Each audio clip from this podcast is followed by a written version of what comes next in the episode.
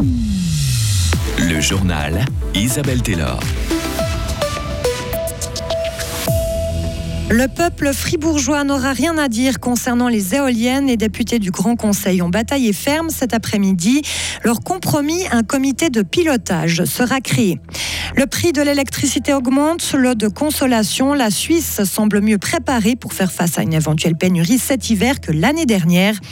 Enfin, côté bande dessinée, Titeuf est de retour. Même s'il veut devenir influenceur du slip, il se pose des questions très sérieuses. Son créateur Zep nous explique comment il arrive à rester drôle.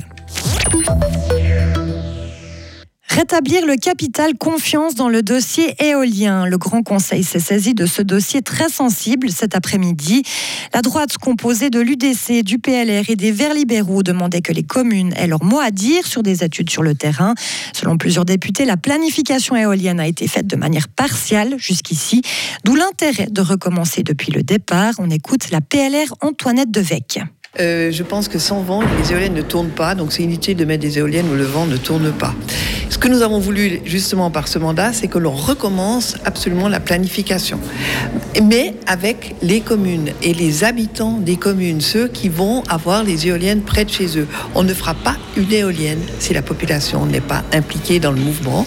Malheureusement, ça n'a pas été euh, pris en compte euh, par nos parlementaires, puisque vous avez vu qu'il y a une majorité qui ne veut pas. Donc c'est très dommage pour la population, effectivement, et je pense que les bras de fer vont continuer, parce que la population n'acceptera pas qu'on commence à mettre des mesures s'il n'a pas le droit d'être consulté. L'autre volet du mandat a lui été accepté, c'est-à-dire créer un comité de pilotage formé de membres du gouvernement, du Parlement, des experts neutres et des représentants des communes pour aller de l'avant. C'est une bonne chose pour le député vert François Ingold. Je pense dans la situation actuelle, c'était bouché. J'ai l'impression que personne n'en veut de ce projet éolien actuel. Et j'ai aussi l'impression qu'il y a des communes qui aimeraient pouvoir participer au projet éolien et qui ne le peuvent pas. Donc maintenant, je pense que de faire table rase, on passe à autre chose, mais on passe pas à autre chose sans l'éolien, on passe à autre chose avec l'éolien. Et puis les communes qui sont intéressées, il n'y a, pas de commune qui veut absolument, il y a des communes qui veulent comprendre s'ils peuvent poser des mains et si ça fonctionne. Et ça, il faut maintenant les aider et les accompagner. Ce comité sera chargé d'étudier les meilleurs emplacements pour poser des mâts de mesure du vent, par exemple. Toujours en politique, il n'y aura pas d'état des lieux sur l'égalité salariale dans les entreprises privées de notre canton. Un postulat de deux députés socialistes a été balayé cet après-midi par le Grand Conseil. Il demandait que l'État fasse un suivi détaillé du secteur privé et agisse de manière ciblée en cas de nécessité.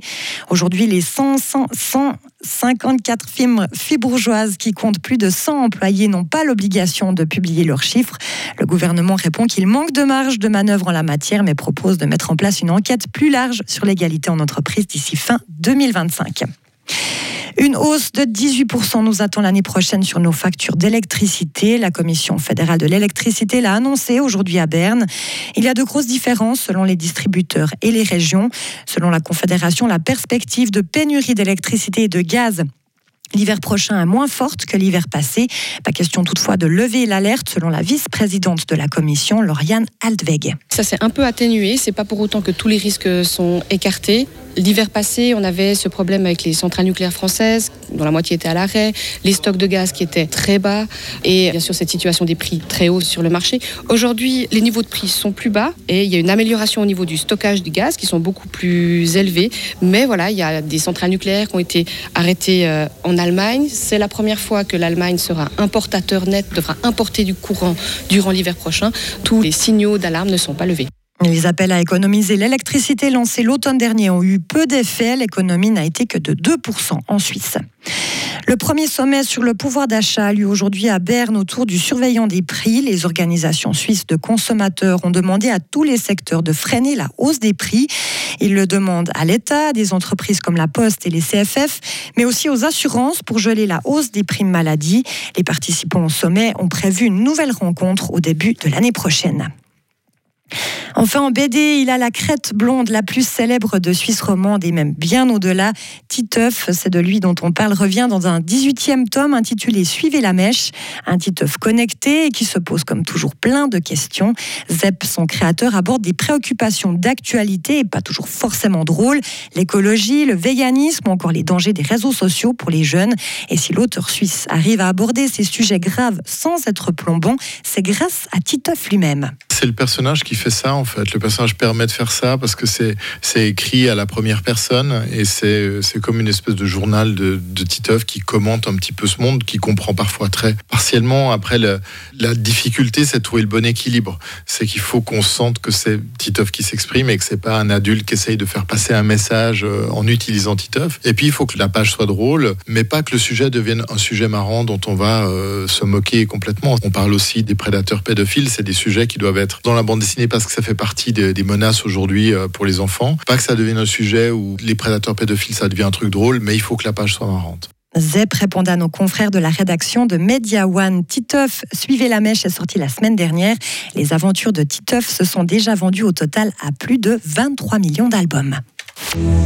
Retrouvez toute l'info sur frappe et frappe.ch. La météo avec Frappe, votre média numérique régional. Pour ce mercredi, le temps va rester bien ensoleillé et chaud avec euh, quelques voiles nuageux par endroits. Une légère bise aussi possible euh, sur le plateau, 27 à 29 degrés au maximum. Et ce sera pareil encore euh, pour le reste de la semaine. Soleil sans nuages en tous les cas jusqu'à samedi et de 29 à 31 degrés.